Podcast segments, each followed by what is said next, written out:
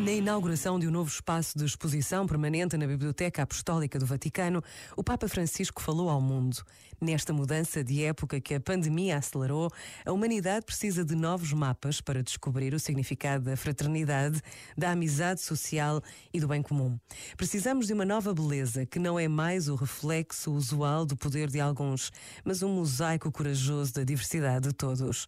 Por vezes, basta a pausa de um minuto para intuirmos a importância decisiva do que o Papa não se cansa de dizer. Precisamos de fraternidade, do mosaico corajoso da diversidade de todos. Pensa nisto e boa noite. Este momento está disponível em podcast no site e na app.